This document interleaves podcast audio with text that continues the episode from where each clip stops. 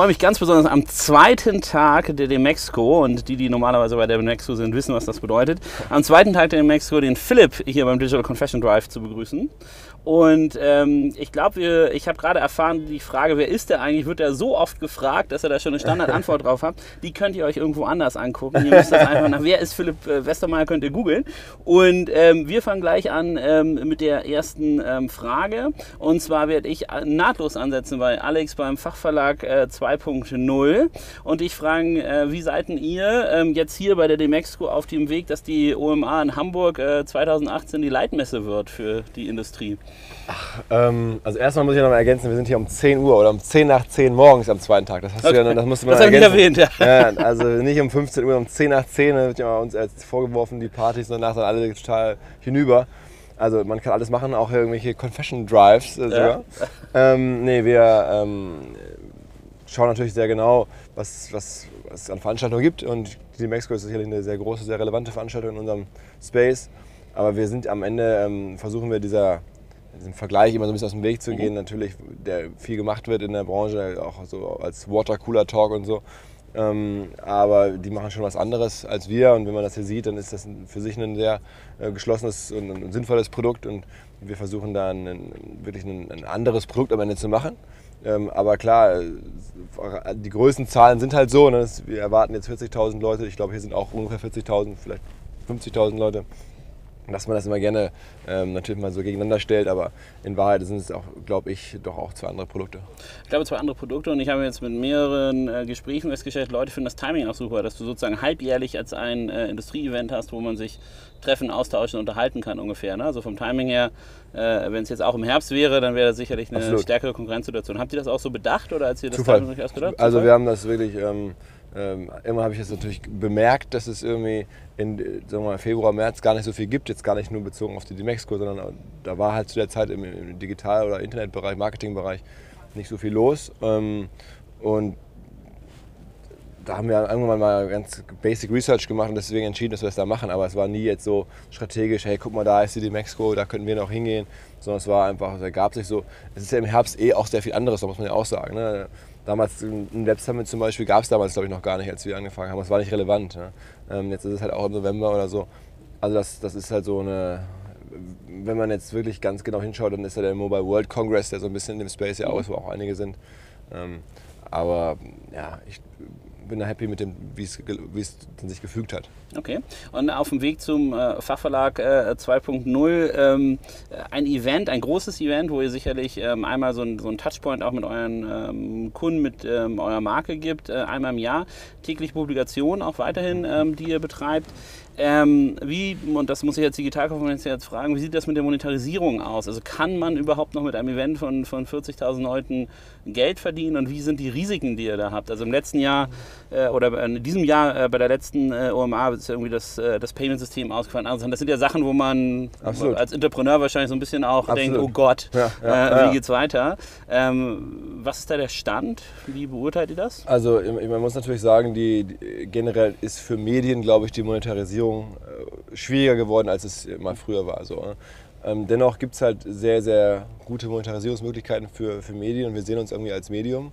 Ähm, und äh, Events sind halt eins davon. Das Problem von Events ist halt, ne, die sind halt nicht so eben wie, wie früher mal eine Seite irgendwo dazu äh, äh, drucken und, und eine Anzeige drauf, sondern es ist halt, du musst schon wirklich was bewegen und brauchst dafür ein Team. Ähm, du hast ganz andere, aktuell ganz andere Möglichkeiten der Monetarisierung, weil weil bei Events auch vieles noch nicht so gelernt ist, weil viele möglich, weil einfach viele Leute auch ähm, neue Ideen haben. Das ist halt, da gibt sehr, sehr viele kreative Konzepte äh, möglich, die am Ende auch Geld irgendwie bringen. Aber man hat auch irgendwie so ein gewisses Klumpenrisiko. Ne? Also wenn dann in dem einen, also gestern Abend war unsere Party zum Beispiel, da ist wirklich der Tag, wo ich zwei, drei Tage vorher immer, immer darüber nachdenke, wie wird das Wetter. Ne? Mhm. Ähm, und auf einmal hast du irgendwie in deinem Leben ein hartes Wetterrisiko, ähm, weil ein Teil der Party irgendwie auch natürlich draußen stattfinden soll und weil es irgendwie die Experience viel besser ist für unsere Besucher, ja. wenn es trocken ist. Ähm, und das ist halt nur ein Tag im, im Jahr. Und klar, wenn es jetzt regnet, ist es auch nicht schlimm, aber ähm, du hast diese Ballung und, und, und, und, dieses Risiko bei Events, versuchen das schon zu verteilen. Wir machen ja schon mit den Seminaren und mit kleineren Konferenzen eine Reihe von anderen Events, ne, mhm. deutlich anderen Events. Aber für uns ist natürlich an den, an den Tagen im März, da hängt eine Menge dran, das muss man nicht leugnen. Das ist, ähm, da Kannst du das irgendwie quantifizieren im Sinne von. Ja, ungefähr die von Hälfte. Also die Hälfte. Äh, und Umsätze, Gewinn, wie ist das verteilt? Das ist also, also wirklich, also ist natürlich die Frage, die Frage, wie man den Gewinn jetzt aber oder die, die Deckungsbeiträge dann wirklich auch zuteilt, weil wir eine Redaktion haben zum Beispiel. Ja. Das sind fünf Redakteure. Wo schlägt man die jetzt zu? Ne? Zu der Party oder zur, zum Festival? Das ist ja sehr, sehr schwer. Ähm, und äh, da kann man sich jetzt immer selber so ein bisschen alles schön rechnen und alles schlecht rechnen. Aber am Ende ist ungefähr die Umsatzverteilung so, ähm, dass wir die Hälfte des Umsatzes mit dem Festival machen und die andere Hälfte mit den anderen Aktivitäten. Okay, und ähm, wenn ihr 40.000 Leute habt, ihr macht ja sozusagen eine klassische Konferenz, äh, einen äh, kon großen Konzertbetrieb ähm, ähm, äh, parallel an diesen Tagen im März. Wie viele Leute arbeiten da? Im, ich nehme an, das ganze Jahr, um sowas mhm. vorzubereiten, rauszugehen. Also wie groß ist das Team mittlerweile, das so ein Event vorbereitet? Also wir haben jetzt mittlerweile fast 50 Leute. Ähm, die machen natürlich wirklich auch kostenpflichtige Studien, die machen unsere Jobseite, die machen ähm, halt das Eventproduktionsteam, die machen Sales, die machen ähm, äh, Redaktion. Äh, also das ist so, setzt sich aus verschiedensten Bereichen zusammen, machen Marketing natürlich. Äh, wir haben eine Buchhalterin, also alles, was man sich so vorstellen kann bei einer, bei einer, bei einer kleinen Firma. So. Ne? Aber 50 ist jetzt auch nicht mehr ganz klein. Mhm. Entsprechend. Und alle in Hamburg oder wo? Alle in Hamburg, ja, alle in Hamburg und ähm, ja, so, ist, so ist das Setup. Und ich glaube, das braucht man halt auch, ähm, um halt so ein Event äh, oder so eine, so eine Medienmarke so zu führen. Das ist, äh, Events gehören wichtig dazu. Unser Produktionsteam ist das ganze Jahr ausgelastet, aber unser Redaktionsteam auch, unser ähm, also, also, wenn du jetzt sagst, 50 ähm, Prozent der Umsätze von dem, von dem Event, die anderen 50 äh, Prozent, wie setzen die sich jetzt, also was sind eure Erlösströme? Die, die also, oder da sind wir eigentlich am, äh, wirklich, wie, ich glaube halt, wie Medien sein können äh, oder nach meiner Ansicht sein sollten. Ähm, du musst da ein bisschen auf, auf verschiedenste Erlösströme zurückgreifen, also kostenpflichtige Studien, mhm. ähm, Seminare, Jobbörse, Party, ähm, Sponsoring, Podcast-Werbung, äh, Podcast-Vermarktung. Also da kommen halt dann irgendwie auf einmal äh, sieben oder acht Erlösströme zusammen, die alle für sich. Und entwickelt so ihr da regelmäßig neue? Weil das sind ja, ähm, ja, also setzt ihr euch hin und sagt, okay, ähm, ich kann jetzt meine, meine Reichweite, meine Brand noch so, so und so monetarisieren? Oder ist es eher zufällig, dass ihr merkt, Mensch, das spricht mir einer an und sagt, äh, nee, nee, ich ja. habe eine Zahlungsbereitschaft äh, ja, für das A, B und C? Das gibt es auch mal, klar, dass Leute auf uns zukommen und sagen, Mensch, ich finde OMR toll, würde gerne was mit euch zusammen machen. Und dann überlegen wir, macht das Sinn, passt das zu uns, ist das irgendwie für uns auch wirtschaftlich attraktiv? Klar, das, das es. Ähm, aber wir versuchen eigentlich unser eigenes Ding zu machen. Also ich bin äh, wirklich äh, großer Fan davon, ein Produkt zu haben, äh, das, das eine gewisse Unabhängigkeit hat und das jetzt nicht auf einen Kunden angewiesen ist oder sowas. Ähm, und das schaffst du halt nur, wenn du selber eigene Ideen umsetzt und, und, und eigene ähm, Angebote machst, die von einer Vielzahl von Kunden genutzt werden. Bestes Beispiel haben wir noch gar nicht veröffentlicht, aber wir machen zum Beispiel am 15. November ähm, zum ersten Mal in Hamburg in der Elbphilharmonie äh, die lange Podcast-Nacht ähm, haben wir uns ausgedacht, haben wir lange dafür gekämpft, den Abend zu bekommen in der Elbphilharmonie. Und dann haben wir 2300 Leute, die dann da drei Podcasts live hören. Ähm, hoffentlich. Also es gibt noch kein Ticketing, es geht nächste Woche live. Ähm, und dann ja, ist das halt sozusagen ein neues Format, dass man irgendwie Podcasts in der Elbphilharmonie hört, vielleicht einmal im Jahr. Und dafür verlangen wir natürlich Eintrittsgebühren. Ja. Äh, und möglicherweise kommt da noch ein Sponsor dazu. Das ist nicht ganz so einfach in der Elfi, aber mal gucken. So, neues Produkt, einfach zack da. So musst du, glaube ich, die Marke weiterentwickeln. Du kannst nicht nur die ganz großen Würfe machen, auch mal so wenn, wenn, wenn du jetzt gerade die Sneak Preview gibst, äh, ja. um welches Thema geht es bei dem Podcast? Äh, ähm, also wir, das, der, der, der, Fokus soll sein Podcast an sich. Deswegen haben wir jetzt keinen rein digitalen Podcast-Fokus. Ich werde da meinen ähm, Podcast äh, machen mit unserem Stammgast Sven. Danach kommt ein Podcast, ähm, den wir auch produzieren zum Thema Fußball. Ähm, Fußball MML, Vicky Beisenherz und so, also ein sehr breites mhm. Thema. Und danach ähm, sind wir noch ähm, gerade am überlegen, welche, welche der dritte Podcast sein könnte. Wir, haben, äh, finden sehr, wir sind alle im Team, äh, finden eigentlich Sexvergnügen. Zwei Frauen unterhalten sich über, über Männer und Sex. Sehr gut. Ähm, ist auch ein sehr erfolgreicher Podcast, aber wir sind uns noch nicht ganz äh, schlüssig und auch noch nicht mit der Elfi ganz einig, ob ähm, Frauen über ihre Orgasmen in der Elfi reden dürfen. Und ja, aber da, da kommt ja schon beinahe äh, vom, vom Podcast, vom Medium und Information hin zu äh, gestaltender Kunst, die ihr da äh, anbieten würdet. Wenn ihr, also Elfi als Location für Konzerte und äh, Sex verknüpft, könnte man ja auch von einer modernen Installation sprechen. Ja? Ähm, äh, daher sehr spannend. Also, ähm, und wenn, wenn ihr euch sowas überlegt, also ähm, ähm das ist äh, kein getriebener Prozess sozusagen, sondern das ist wieder ein kreativer Prozess, das, das kommt ähm, und ist jetzt auch keiner spezifisch auf euch zugegangen und hat gesagt, hier, lass mal Elfi-Podcast nee, machen. Nee, nee, nee, also das ist, du, das halt das Leben. Ne? Du guckst mhm. dir halt an, was ist los. Und in Hamburg hat ja kein Mensch verpasst, dass da jetzt eine neue äh, große Location ist. Und ja. wir haben uns auch gefragt, okay, was, was kann man eigentlich mal machen, was wäre eigentlich mal lustig. Und ja, so kam das zusammen, dass wir uns überlegt haben, lass doch mal überlegen. Wir kennen natürlich jetzt auch in Hamburg sehr viele Leute, wissen da jetzt, wer sozusagen die Elfi betreibt und so. Und ähm, ja, so ist das dann gekommen äh, und jetzt bin ich mal gespannt, ob der Abend auch funktioniert. Das ist immer so. Wir hatten auch schon Events, äh, wo wir gedacht haben, es wäre eine gute Idee, die, jetzt dann, die wir dann trotzdem nicht wieder machen. Ne? Also man muss ja auch Sachen ausprobieren. Da muss man, ja. glaube ich, als Medienmarke auch eine gewisse Leidensfähigkeit haben, Sachen zu probieren und eine Toleranz, dass auch nicht alles sofort oder vielleicht auch gar nicht funktioniert. Also ich glaube, die, ähm, diese, diese Entwicklung, die du jetzt relativ einfach beschreibst, die fällt ja, ähm, sagen wir, etablierten Vertra äh, ja. Verlegern äh, deutlich schwieriger als, ach, wir haben uns das mal überlegt, äh, ja. da ist ja ein neues Gebäude, lass mal was machen. ähm, ähm äh, daher, ähm, ich, ich glaube dir noch nicht ganz, dass es sozusagen nur ein äh, Zufallsprozess ist, ähm, aber also muss natürlich auf, auf jeden Fall, die, also ich glaube, äh, würdest du, also selbst wenn es ein Zufallsprozess ist, wenn du jetzt Medien neu denkst, also ich hatte jetzt gerade äh, einen sehr traurigen Artikel im Spiegel gelesen darüber, da haben die ihr Monetarisierungsmodell vorgestellt. Die schreiben ja jetzt immer so eine, so eine Inside-Kolumne über sich selber und der Spiegel Online hat halt geschrieben, naja, ähm, wir sind ein äh, journalistisches Medium, sind total progressiv, machen tolle spannende Sachen, deswegen haben wir jetzt ein neues Format für dieses Daily-Dings, wo du irgendwie so einen Tagespass dir kaufen kannst oder einen Monatspass ja. oder so. Und da habe ich auch gedacht, oh, oh, oh, ja. äh, wenn du dich sozusagen äh, äh, das in den Vordergrund stellst als deine einzige Monetarisierungsmöglichkeit, dann äh, als eines der reich, wahrscheinlich reichweiten, äh, stärksten deutschen Tagesmedien äh, äh, mit Spiegel Online, ähm, dann hast du echt ein Problem. Ne? Also, ähm, ähm, und deswegen finde ich dieses, diese, eure Herangehensweise relativ interessant, ähm, ähm, das zu verknüpfen. Und es ist ja auch, auch wiederum ein Event mit 2300 Leuten, organisiert sich selber, ihr braucht den Orga-Stab dahinter. Ja. Ähm, aber ihr seht euch trotzdem äh, nicht als Eventmarke, sondern als Medienmarke. Wir sehen uns als Medienmarke, absolut. Mhm. und, und die Events gehören halt direkt dazu. Ich glaube, es wird in Zukunft auch nicht mehr zu trennen sein. Also da wird's irgendwie, wenn man sich jetzt US-Medien anguckt, so Refinery 29, mhm. ähm, das ist halt ein Medium, die machen Events, die machen Filme, die machen alles, das gehört irgendwie zusammen unter die Brand und so sehen wir uns auch. Also jetzt natürlich nicht auf der Größe, nicht mit der Zielgruppe, jetzt wie, wie eine Refinery oder wieder wie irgendwie eine... Ähm, äh, ja, äh, ähm, aber aber vom, vom, vom Ansatz her ganz genauso und was du sagst, ist natürlich ähm, für viele Medien genau die Herausforderung und man, also ich ähm, beobachte das natürlich auch und bin dann halt froh, dass wir es noch auf kleiner Skala machen können, weil es natürlich einfacher ist, auch Inhaber geführt. Da kann man sagen, Mensch, wir probieren jetzt mal so einen Abend in der Elfi aus und wenn er vor die Wand fährt, dann ist es halt so, dann bin ich jetzt trotzdem meinen Job nicht los. Ähm, und äh, das, ist, das ist natürlich bei Medien, die, die auf, einem, auf einem riesen Niveau äh, sich umorganisieren müssen, umsatzmäßig und mitarbeitermäßig und so, ist natürlich, muss man auch e-, echt äh, da sagen, viel, viel schwieriger. Und ähm, es, es, gibt da, und ich glaube, am Ende bin ich so der Meinung, um gute Medienmarke zu machen, brauchst du auch so ein bisschen Touch. Das, ist, das kann man auch nicht alles lernen. Das ist so ein bisschen diese Kreativität und so diese Ideenfreude. Ich, ich habe das auch nicht so, dass ich das jetzt irgendwie ähm, mich dazu zwingen müsste. Das, das kommt so und, oder auch bei so einem Team entsteht das so ein bisschen.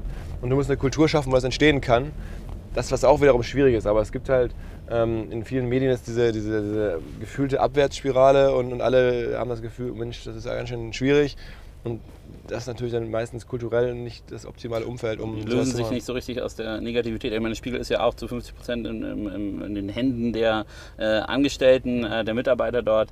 Ähm, ähm, die können ja ordentlich was, äh, eigentlich ordentlich was bewegen. Eigentlich schon, ja. Eigentlich schon. Ähm, aber jetzt nochmal zurück äh, zu, zu, zum Umsatz. Also, ihr habt so acht, neun wechselnde Erlösströme neben diesem sozusagen mhm. Leuchtturm-Event, ähm, wo, ihr, äh, wo ihr euch durch. Kannst du das nochmal? Was sind da so die, die ertragreichsten Sachen? Also, wo, wo äh, liegt der Fokus von euch, wenn ihr jetzt, also, weil sozusagen ein so ein Event und dann noch acht andere Erlösströme mit 50 Leuten ist ja schon eine Herausforderung. Ja, ne? absolut, absolut. Also ähm, das, es gibt aber da jetzt keine so eine ganz klare Hierarchie, das ist jetzt deutlich größer als die anderen. Das mhm. ist alles ungefähr auf dem Niveau. Ich meine, bei einer Jobbörse, da kann man es ja äh, sich anschauen, da sind irgendwie kostet eine Anzeige 200 Euro. Haben wir, weiß ich nicht, ein paar hundert Anzeigen im Monat drauf. Das funktioniert sehr gut. Es ist aber auch irgendwo nicht unendlich weiter skalierbar. Du kannst da jetzt nicht ein paar tausend Anzeigen drauf machen. Mhm. Ähm, insofern ähm, ja, ist das, ist das glaube ich, in allen Fällen einigermaßen einsicht, äh, ersichtlich. Rein von der Fantasie her muss man sagen, ist natürlich so, so, so Studien, so so kostenpflichtige Studien natürlich wahnsinnig attraktiv, wenn ich mir anschaue. Da gibt es ja in den USA so Forrester oder, mhm. oder, oder E-Marketer, was Axel Springer vor kurzem übernommen hat. Das sind natürlich Firmen, die machen, die zeigen, wie das funktioniert mit so, mit so kostenpflichtigen Studien. Wahnsinnig gutes Geschäft. Ähm, da sind wir noch nicht, aber da ist natürlich nochmal eine andere Fantasie als bei einem Jobboard äh, oder als bei, ähm, bei einem Seminargeschäft, wo du halt sagst, okay, wie viele Seminare kann man wirklich machen im Jahr auf einem vernünftigen Niveau, wo der Kunde auch was geboten bekommt und du hast ja gar nicht die Referenten, die du da jetzt jeden Tag beschäftigen kannst. Also insofern ähm, gucken wir, ich bin selber sehr von Podcasts überzeugt, da bist du ja nun auch unterwegs mhm. und haben wir, glaube ich, dieselbe Leidenschaft. Ähm, aber das dauert halt alles noch eine Weile. Das ist nicht von heute auf morgen und, und so musst du halt gucken, ne? dass du so immer auch ähm, da, wo, du, wo, dir was angeboten wird vom Markt, zuschlägst und wenn du merkst, oh, das dauert noch eine Weile, dann fährst du wieder ein bisschen zurück und bei Podcasts versuchen wir es wirklich gerade zu zwingen. Versuchen wir gerade wirklich den Erfolg mhm. zu erzwingen. Mal gucken, ob es funktioniert. Das ist ja auch ein spannendes Medium. Ähm, die äh, sozusagen, du, du, hast ja darauf ähm, hingewiesen, dass ihr als Inhaber geführtes Unternehmen eine höhere Flexibilität habt, Sachen wahrscheinlich schneller umsetzen könnt. Ähm, die, die 50 Leute, sind die, äh, seit, in welchem Zeitraum sind die dazugekommen? Jetzt über die letzten, also der, der Jasper, unser Geschäftsleiter, ähm, und, und, und, Roland, unser Chefredakteur, die haben mehr oder weniger zeitgleich angefangen. Mhm. Wann, zwei, wann, war das? Das war, also das war so 2000 14, würde ich sagen. Mhm. 13, 14 so in dem Knick. Also in zwei, drei Jahren diese, diese Wachstumskurve, Inhaber geführt, lässt mich äh, den Rückschluss ziehen, keine großen Investoren dahinter, ja. obwohl 50 Leute ja schon, also man die, äh, da ist der Stall voll, ja, da muss, ja. Äh, da muss das Heu her. Ähm, äh, habt ihr mal überlegt, ähm, äh, euch tatsächlich eher als Venture Capital Modell zu betrachten, als Investoren getriebenes Modell? Also ähm, nach meinem Verständnis war, also ich habe lange gar nicht geglaubt, dass das überhaupt möglich wäre. Ne? Also mhm. ich habe wenn man sich ich habe ja selber auch mit Venture Capital schon mal Erfahrung gesammelt in anderen, anderen äh, Unternehmungen und ähm, habe da mich natürlich beschäftigt mit den Mechanics von Venture Capital und so und da habe ich war mir eigentlich klar, meinte ich zu glauben, dass das kein Case dafür sei, ja, weil das Upside nicht groß genug und so. Vielleicht habe ich es schlecht ausgedrückt, aber ähm, also wenn wir jetzt nicht von Venture Capital sprechen, sondern einfach von Eigenkapitalinvestoren, also ihr werdet ja sicherlich ein Case für äh, große deutsche Family Offices, die ihr Geld im Medienbereich mhm. gemacht haben und andere, ähm, die sind wahrscheinlich auch nicht total uninteressiert. Ähm, Absolut, ähm, es gibt immer wieder Interesse. Ne? Es gibt ja. immer wieder Interesse, muss man auch sagen. Und selbst Venture Capital wollte ich noch sagen, war ich ganz überrascht. Es gibt aber jetzt hier so ähm, im, im Fashion-Bereich, ähm, Business of Fashion, BOF heißt mhm, das. Also die machen, sag ich jetzt mal, sowas wie wir, ein bisschen übertrieben, die sind da im Fashion-Bereich nochmal unterwegs. Die, die, sind gefundet, ne? Die sind gefundet, ja. genau. Da ist, glaube ich, Index, also große, äh, bekannte Venture Capital-Firmen drin. Also insofern geht es doch. Äh, also war ich da, habe ich falsch gelegen, äh, kann man mhm. vielleicht doch ähm, sogar einen VC-Case machen, das hätte ich gar nicht gedacht. Ähm, und ja, es gibt natürlich äh, immer. Äh, sorry, darf ich, du hast ja gesagt, Upside hast du nicht so eingeschätzt, aber denkt ihr nicht, dass ihr in äh, ein oder zwei Jahren ein hochattraktives Akquiseziel seid? Also, ich meine, wenn, wenn ich jetzt angucke, was der Verlag, äh, die können sich halt überlegen, hm, mache ich das jetzt, was der Westermann gemacht hat, selber? Ja. Äh, das werden sie schon versucht haben. Ja. Äh, da kommt ja dann irgendwann einfach die Akquise als nächste logische Methode und die Taschen sind ja noch ja. bei diesen Unternehmen sehr, sehr voll. Ne? Also, also es, wir haben in den letzten Jahren immer auch mal wieder so lose mit Leuten gesprochen, die sagten, Mensch, das ist ja cool und so. Ähm, aber äh, wie gesagt, ich habe da auf, sagen wir, in den letzten Jahren ja mit meinen anderen Unternehmungen, mit meinen Partnern da ein, zwei Mal auch Firmen verkauft und ähm, bin deswegen jetzt erstmal so, dass ich sage, Mensch, das macht mir jetzt auch Spaß und ich bin mhm. froh, dass wir jetzt zwar das Geld, das wir verdienen, auch wieder investieren wollen oder müssen oder so, um auf diese 50 Leute zum Beispiel zu kommen. Mhm aber es ist mir auch, auch recht so und ich bin jetzt ähm, nicht da hart auf der Jagd nach, nach, ähm, nach neuen Shareholdern, sagen wir es mal so. Genau, aber äh, das ist ja immer normalerweise das beste Rezept der Welt, um äh, sehr, sehr viele Anfragen zu generieren, nicht zu wollen. Ja, da kommen immer alle. Äh, wenn ja. man dann will, dann kommt ja, keiner, ja, muss man fairerweise sagen. Ähm, ähm, aber das, äh, also ich nehme deine Antwort, es macht dir Spaß, merkt man ja auch, Absolut. dass du da als Gründer massiv äh, sozusagen mit hinterstehst. Ähm, und äh, also da, warum äh, ich jetzt als Unternehmer Geld aufnehme, ist ja meistens, weil ich denke, verdammt, die Marktopportunität ist so groß, dass ohne fremdes Kapital ich gar nicht mich voll entfalten kann als Unternehmer. Ne? Also so, ich kann gar nicht all die tausend Sachen machen, auf die ich eigentlich Bock habe, ähm, weil ich muss tatsächlich darauf achten, ähm, äh, dass auch jeder seine Rechnungen bezahlt und äh, ich die Kohle reinkriege. Ne? Ähm, was denkst du dazu oder was denkst du darüber? Also das ist, das kann ich verstehen. Ähm, Gott sei Dank haben wir das Business so aufbauen können in den letzten Jahren, dass es immer aus dem Cashflow die, die mhm. mir wichtigsten Sachen machen können. Man muss da ja auch eigentlich sagen, das ist ja der Medienbereich eigentlich recht dankbar. Ne? deswegen bin ich da können wir wieder ein bisschen kritischer auf die Aktivitäten anderer großer Medien äh, gucken, weil Sachen auszuprobieren ist hier ja nicht so teuer. Ne? Wenn du jetzt sagst, okay, ich bin jetzt irgendwie eine Zalando und brauche jetzt eine neue App, die irgendwie so und so viele Millionen Installs macht, dann hast du natürlich auf jeden Fall mal Marketing-Expenses, hast, musst eine mhm. App bauen und so weiter. Bei uns unserem kleinen Niveau jetzt zu sagen, wir machen jetzt irgendwie mal, probieren mal ein Seminargeschäft oder wir stellen mal zwei Leute ein, die einen Podcast-Vermarkter, also wie so ein Podcast-Vermarkter heute funktioniert, ja. ähm, machen. Das ist jetzt kein Investment, wo man total Angst, Angst und Bange werden müsste. Ähm, und du brauchst halt jetzt nicht erstmal vorab total die, die, die, die weiß nicht, die, die, die Lagerhallen und, und, und sowas füllen. Ähm, also das, man, das ist ja immer schon das Schöne eigentlich im Medienbereich gewesen, dass du eigentlich relativ schnell mitspielen kannst, äh, zumindest im Digitalen. Ne? Also mhm. früher war es ja auch Markteintrittsbarriere mit Druckereien und, und allem drum und dran. Ja. Aber heutzutage ist ja wirklich die Markteintrittsbarriere, ist ja der Medienbereich ein bisschen demokratischer. Ich glaube, demokratischer einerseits von den Formaten ausprobieren, aber auch von der Content-Erstellung. Ne? Ja. Also ich hätte mir auch nicht äh, vor ein paar Jahren träumen lassen, ja. dass man irgendwie ähm, äh, in einer Demexco irgendwie 30 Stunden äh, Video und Podcast erstellt. Ne? Äh, einfach so in einem Wusch durch und ähm, ich finde, das, äh, das finde ich sowohl auf der Verlagsseite merkwürdig, dass das nicht viel mehr gemacht wird, aber auch auf der Firmen- und Privatleute-Seite finde ich es erstaunlich, wie wenig eigentlich noch Podcast und Video und diese neuen Medien Gemacht und die Möglichkeiten du hast genutzt werden. Ne? Ja, da muss man, guck mal, man muss, muss ja wirklich nur in den Spiegel gucken mit dir mhm. oder dem, dem Alex Graf. Ähm, ihr macht ja sozusagen nebenberuflich jetzt schon seit Jahren eure, äh, eure Blogs, sag ich mal, mhm. Kassenzone, digitaler Kaufmann das hat euch ja auch eine, wirklich, eine, ich glaube, viel gebracht. Also ihr seid dadurch, habt eine, eine gewisse Prominenz, würde ich mal sagen, in der mhm. Branche, ähm, eine Autorität. Wahrscheinlich könnt ihr jetzt Beraterhonorare, wenn ihr das wolltet, äh, schreiben jeden Tag bei irgendwem. Ähm, das ist jetzt ja, ich meine, ihr macht es natürlich auch sehr gut. Da gefällt mir, ich lese es ja wirklich, aber ähm, es ist jetzt ja trotzdem keine Rocket Science, mal so einen, Portal, so, so einen Blog zu machen. Ne? Also ist, ähm, da bin ich überrascht, dass es generell. Und vor allem auch Leute, die sozusagen noch in, in cooleren äh, Sachen unterwegs sind als wir. Ja? Also ähm, äh, es gibt ja auch viele Inhalte, die noch ein viel breiteres Spektrum ja. erreichen. Ne? Weil für uns sind ja Zuhörer- und Leserzahlen irgendwie im Tausenderbereich ein krasser Erfolg, weil ja. die Industrie ist ja gar nicht so ja, groß. Ne?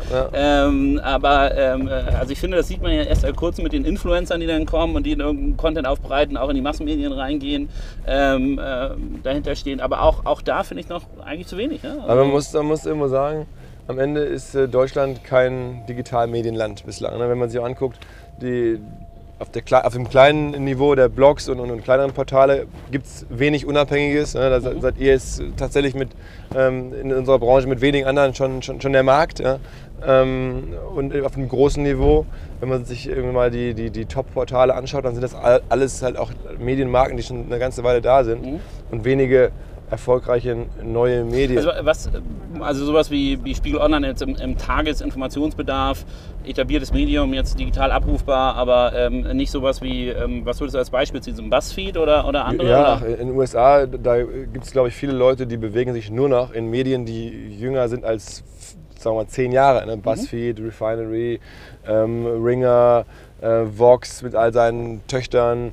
Ähm, Im Frauenbereich gibt es zig weitere Bastel und wie es alles heißt. Ähm, also da, da ist wirklich die, die, die, die Medienlandschaft voll von durchaus erfolgreichen Medien, die alle jünger sind als 10, 12 Jahre. Und in Deutschland gibt es dafür eigentlich ganz, ganz wenig Beispiele. Mhm. Also die, äh, die Medienlandschaft hat noch äh, Wachstumspotenzial, auch im Digitalbereich. Aber ich, äh, ich muss jetzt sozusagen unser Interview nochmal zurückholen auf die Digitalkaufmann-Fragen. Ja. Ähm, also Umsatz haben wir, jetzt, haben wir ein bisschen aufgeklustert. Gebt ihr da irgendwelche absoluten Zahlen raus? Also wie, wie sie eure Umsatzentwicklung ist? Ähm, einmal relativ, also verdoppelt die Umsätze pro Jahr, verdreifacht die, wenn ihr jetzt 50 Leute aufgebaut habt. Ja. Und sind die siebenstellig, achtstellig, neunstellig? Nee, nee also siebenstellig ja, achtstellig nein. Ähm, und, und klar, wir, jeder kann sich auch überlegen, dass mit einer Million kommst du nicht klar. Mhm. Ähm, aber, aber 10 Millionen haben wir leider auch noch nicht ganz. Auch, auch wenn ihr ein Event macht für irgendwie 40.000, äh, da ähm, muss ja also über, das ist ja, über eure G&V ja, ordentlich was rutschen, das oder? Das ist ja auch erst nächstes Jahr. Ah, okay, also, okay. Ah, die, ja, ja, das ist wieder meine Wachstumsrate.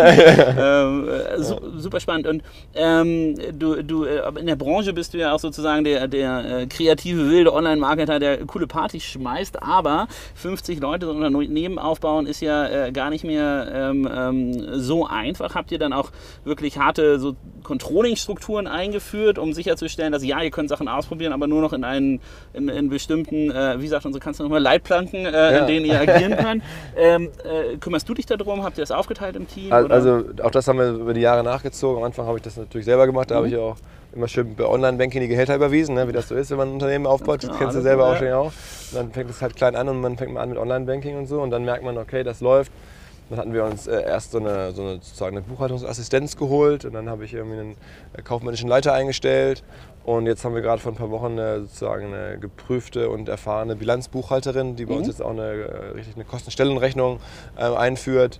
Ähm, und dann haben wir DATEV und sowas alles. Also ne, wie man so ein Unternehmen entwickelt. Fängt ja. ja nicht sofort an mit irgendwie SAP und, und, und, und weiß nicht, Salesforce und so, sondern du fängst ja erstmal an mit kleineren Tools und Excel-Tabellen und ähm, so den kaufmännischen Teil zu entwickeln. Und, ähm, aber das geht jetzt Schritt für Schritt und ich habe es jetzt noch nie gemacht auf einem Niveau von ein paar tausend Mitarbeitern, aber ich denke mal so die Größenordnung 50 bis 100 Leute, das, das, äh, ich, das ist jetzt das Handwerkszeug eines Unternehmers, würde ich mal sagen.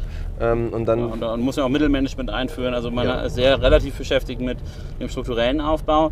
Ähm, und bei uns ist ja äh, jetzt bei äh, Tarek Alex und mir ist immer der, das Motto, der, der Schuster hat immer kaputte Schuhe an. Ja. Wie ist denn euer CRM und Online-Marketing-System? Ja, gute Frage, fiese Frage, gute Frage. Da sind wir ja auch ähm, verbesserungswürdig immer. Mhm wenn man ja auch sieht, was geht. Muss man auf ein Event gehen, wo, wo so Leute rumlaufen aus Modern Können unterstützen. ja, ja. Nee, also ich, ich, aber also wir bemühen uns schon und machen da viele Sachen. Wir haben ja auch ähm, jetzt natürlich SEO zum Beispiel, haben wir jetzt einen Relaunch gemacht. Ähm, da sind wir jetzt sch schlechter als vor, sogar vor einem Jahr oder zwei, ähm, also weil wir die Domain gewechselt haben. Ähm, aber äh, generell bin ich jetzt nicht unzufrieden, aber du siehst ja trotzdem eigentlich, Marketing heutzutage ist ja nie fertig. Also ja, muss man immer äh, Es gibt so viele neue Möglichkeiten immer und du kannst so viel auch geile Automation-Geschichten machen oder ähm, da, da, ist wirklich, äh, da fangen wir gerade auch immer an. Auch da habe ich jetzt irgendwie ab November eine, eine, eine, Dame eingestellt, von der ich sehr viel halte. Ähm, die halt für uns wirklich nochmal das Marketing-Thema neu angehen ja. oder, oder, übernehmen soll. Da haben wir verschiedene Einzellösungen bislang, auch schon sehr gute Leute. Aber wir sehen, dann hat ein Kollege sich mal richtig in die ganzen Facebook-Themen nochmal neu reingefressen, abseits von den bekannten Sachen, so richtig mit irgendwie strukturierten Facebook-Advertising.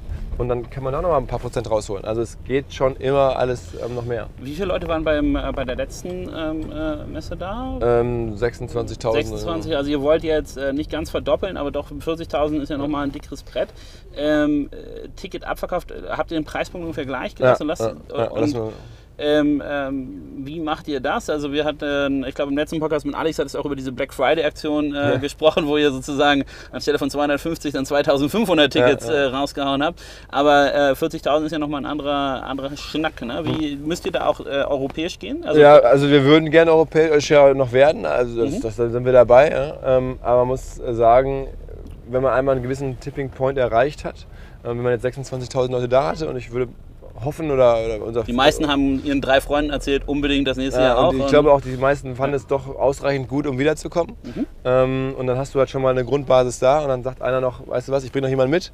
Oder jemand sagt sogar, ich komme diesmal als Aussteller mit meinen Mitarbeitern und mit meinen Kunden. Mhm. Und da bist du dann in der Dynamik drin, dann hört sich das natürlich in absoluten Zahlen total brutal an. 15.000 Leute mehr, das ist ja für viele der gesamte Event.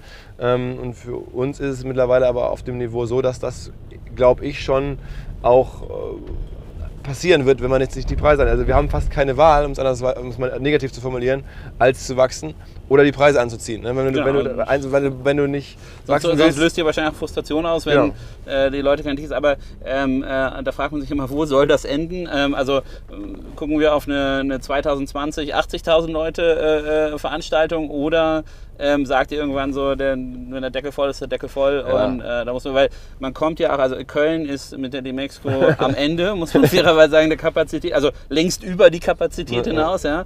Ähm, äh, auch in, in Hamburg nehme ich an, die sozusagen infrastrukturmäßig ein bisschen besser ausgestattet sind im Messegelände, das zentraler über mehrere Kanäle erreichbar ist. Ähm, äh, da ist man irgendwann noch am Ende, oder? Also 40.000 pusht es wahrscheinlich auch schon, oder? Ja, also wir sind jetzt äh, schon in Hamburg ähm, bezogen auf ähm, Menschen äh, pro Quadratmeter pro Tag der größte Messeevent. Ne? Weil es gibt halt größere Messen in absoluten mhm. Zahlen, aber die gehen dann über mehrere Tage. Ne? Also insofern, wenn man guckt, wie viele Leute auf den Quadratmetern am, am, Tag sind, dann sind wir da der schon sehr groß. Ähm, insofern absolut, es gibt da Kapazitätsgrenzen und es gibt auch Grenzen, wo man halt spürt, das ist jetzt auch nicht mehr angenehm zu kuratieren und angenehm zu steuern. Ne? Also mhm. Also ich glaube, ähm, wenn man jetzt äh, mehrere Eingänge aufmacht, sieht man ja auch hier bei der Demexco äh, diesen Tagen, die haben jetzt einen neuen Eingang aufgemacht, das hat sich sehr gut entzerrt. Ähm, wenn man, wir machen jetzt im nächsten Jahr Airport Check-in, Hotel Check-in, auch verschiedene Eingänge. Ähm, da, dann fühlt sich so viele Leute dort auch wieder kleiner an, weil man einfach schneller reinlaufen kann und so. Also da kann man ein paar Sachen machen. Wir werden auch im nächsten Jahr zum Beispiel die, die, die, die Abschlussparty nicht mehr in einer Location machen, sondern verteilt über die Stadt in verschiedensten nach Musikgeschmack geclusterten Clubs und Bars. Und dann bleibt es halt eine persönliche Experience mhm. in einem großen Event. Ähm, also man kann sozusagen in einer Metropole entzerren, ja, ja, äh, ähm, um äh, die Möglichkeit zu haben, so viele Leute irgendwie äh, reinzukriegen. Aber auch äh, irgendwie 40.000 Leute auf der Party äh, in einer Messehalle wären äh, ja auch ein bisschen viel. Absolut, ah, genau, absolut. Das ist, das ist ja nicht machbar. Und da muss man mal gucken. Ich habe das ja auch nicht gelernt, habe jetzt auch mhm. keine Erfahrung gesammelt bislang bei irgendwelchen Firmen, die, die solche Events regelmäßig machen. Ähm, um das jetzt genau sicher sagen zu können, was in die Zukunft da bringt oder wo ich da hin möchte. Wir probieren das jetzt mal aus. Ähm, ich glaube, wir sind dann auf jeden Fall auf einem Niveau angelangt mit 40.000, wo du eigentlich weltweit in dem Space sagen kannst, das ist eine Hausnummer. Ja. Ähm, da, da, spielst du in der weltweit ersten Liga von den Teilnehmerzahlen. Ähm, und dann ist auch vielleicht die Frage, was bringt mir jetzt noch oder was bringt oder wollen denn überhaupt noch Leute da jetzt auch auf, auf 50, 60.000? Wollen das die Aussteller, wollen das die Besucher? Da mhm. muss man auch mal reinhören. Aber ähm, da habe ich gleich zwei, zwei äh, Fragen dazu. Die allererste, ähm, die, äh, ihr seid ja natürlich jetzt mit dem Event auch schon im Brückenkopf stark nach Amerika. Ne? Also gestern in, den, äh, in dem äh, After Dinner, ähm, äh, da war ja hier der, der Head von dem äh, Gary V da. Ähm, der sieht dich sozusagen ja auch als eine gewisse Leuchtturmfigur in Deutschland, um diesen Markt reinzukommen. Spürt ihr das? Dass ja. durch, durch das Event sozusagen die Amis, wenn die jetzt sagen, ah, Europa, mal gucken, schicken vielleicht einen nach London, aber wenn die dann nach Deutschland wollen, erster ja. Anruf bei dir? Oder? Also das ist natürlich schon cool. Also da muss ich sagen, als ich da, wirklich dann kriegst du eine Mail von Gary Vaynerchuk so.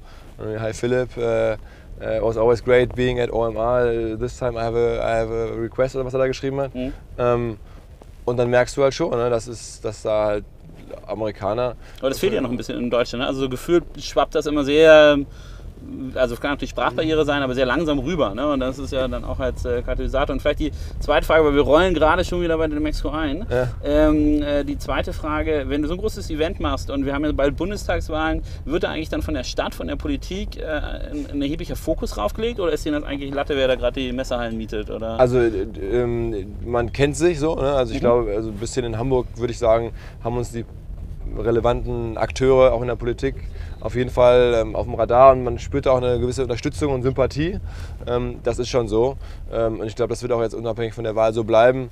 Ähm, am Ende. Ähm, das ist aber ein Privatwirtschaftsevent und das wird jetzt so nicht das, genau. genutzt genau. oder ähm, spielt jetzt nicht so eine große Rolle, wie, wie man meinen müsste, äh, wie es interessant sein könnte. Also ich glaube, die, die ist schon auch daran gelegen, dass wir da in Hamburg sind, ne, das ist ganz klar.